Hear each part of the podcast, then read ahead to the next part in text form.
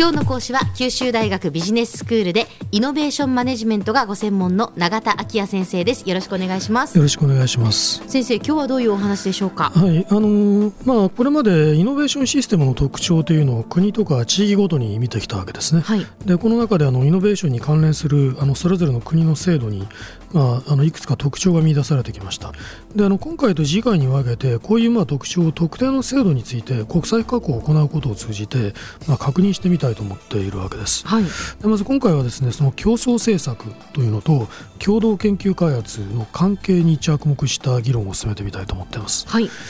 でこの競争政策っていうのはその競争的な市場環境をまあ維持あるいはまあ促進することによって、まあ、望ましい経済効果を実現しようとする政策だと、うん、まあ、そう定義的には言うことができると思います。でまあ、関連する法制がまあ日本では独占禁止法ですし、うん、まあ、あの米国では反トラスト法であるっていうこともこれまでたびたび言ってきた通りですね、うん、どこか一箇所がということではなくてお互い競争させることによって、そのイノベーションを行っていくというですね。そうですね。競争を通じてあの望ましい経済効果を達成する、まあ、それがあのその政策の主たる目的ですね。はい、で一方ですねその共同研究開発に参加するパートナーの関係っていうのはもう様々です。その同業種の企業同士の場合もありますし、うん、異業種の企業のが関係する場合もある、はい、企業とかだけではなくて大学とか公的研究機関と連携する、まあ、いわゆる産学連携といったようなタイプのものもあるわけですね。このうちですね特にその同業種の企業同士が共同研究開発を行う場合はですね、うん、まあ、そもそもそのもともと競争している関係にあるわけですから、えー、その競争を制限する可能性があるものと見られますし、うん、それには競争政策による規制の対象になることがあるわけです。なるほど、うん。で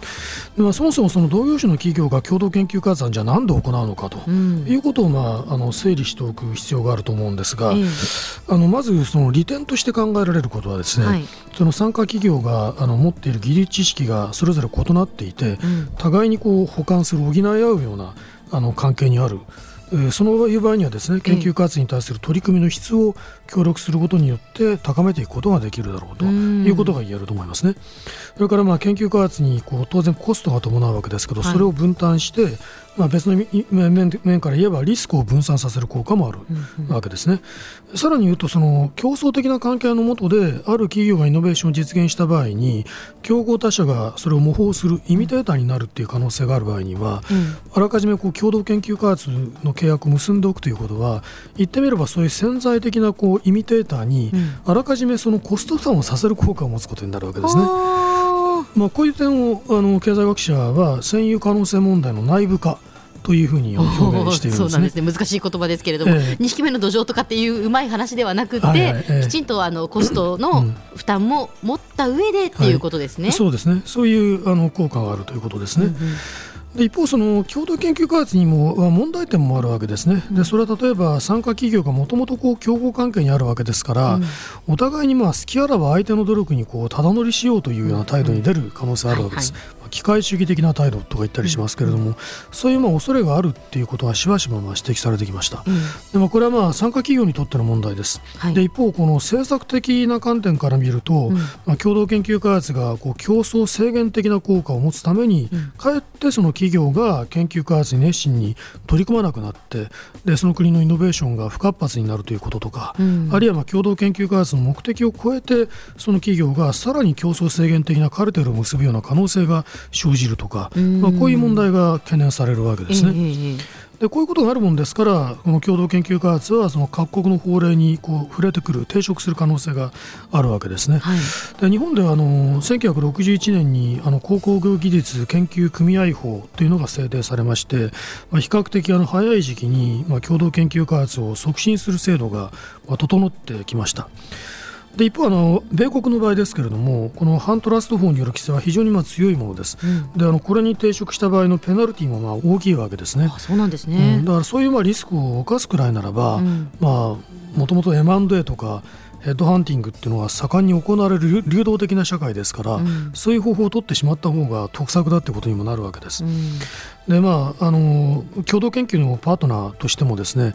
同業他社よりもむしろこう世界トップレベルの研究大学がアメリカにはたくさんあるわけですから、まあ、そういうパートナーの可能性もあるということですね。こういうことからもともと同業種企業間の共同研究開発の数が少なかったんだということがまあ知られているんですね。でしかし、まあ、あの次第にこう日本企業との競争にあのアメリカの企業も直面するようになります。うん、で特にあのエレクトロニクス産業などの分野では、まあ、そういうことから規制緩和を求める声が出始めまして、うん、こういうことを背景にして1984年にえー、国家共同研究法という法令が施行されることになるんですけれども、うん、この中で、えー、共同研究開発という行為そのものを当然違法だというふうに考えるんではなくて、うん、まあ、経済に及ぼす影響、まあ、これを個別に判断して違法性を決めていこうという合理の原則ってありますけれどもそういう方針が取られるとこういうまあ規制緩和の方向が打ち出されてくることになるわけです。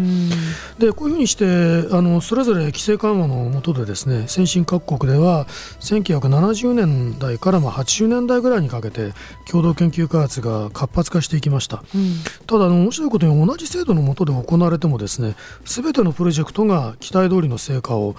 上げてるわけではないんですね。はい、日本の事例ですと超 L 研というプロジェクトは概してまあ高い評価を受けてるんですけれども、うん、超 LSI 技術研究組合のことですね。すね。えー、え勝手に省略しましたけど。でその後行われたプロジェクトの中にはまあ厳しい評価を受けたものもあるんですね。うん、まあ、共同研究開発に伴う問題点というのは、うん、先ほどあの参加企業が機械主義的な態度を取る可能性がにあるんだというふうに言いました。はい、もしそうだとしますと、えー、その共同研究開発が成功するか失敗するかっていうのはこの可能性がどのくらいこう表に現れてくるのかっていうことにかかっていると見ることが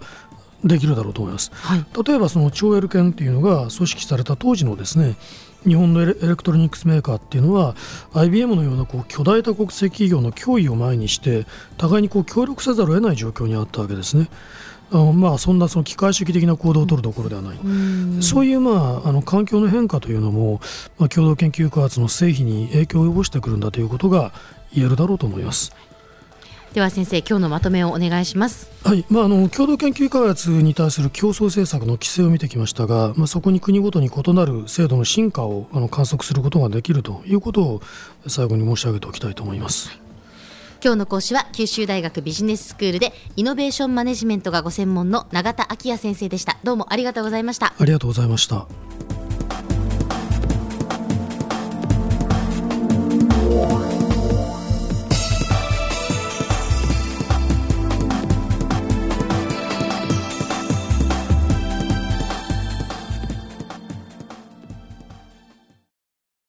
ゾクゾクグイグイメラメラつながる。ゾワゾワ。ハラハラ。メキメキ。つながる。ズキズキ。モワモワ。ホカホカつながる。キリキリ。ザワザワ。キュンキュン。ガンガン。ワクワク。ウズウズドキドキ。ルンルン。バクバク。九州人のいろんな気持ちつなげます。九州から輝こう。キラキラつながる。 QTnet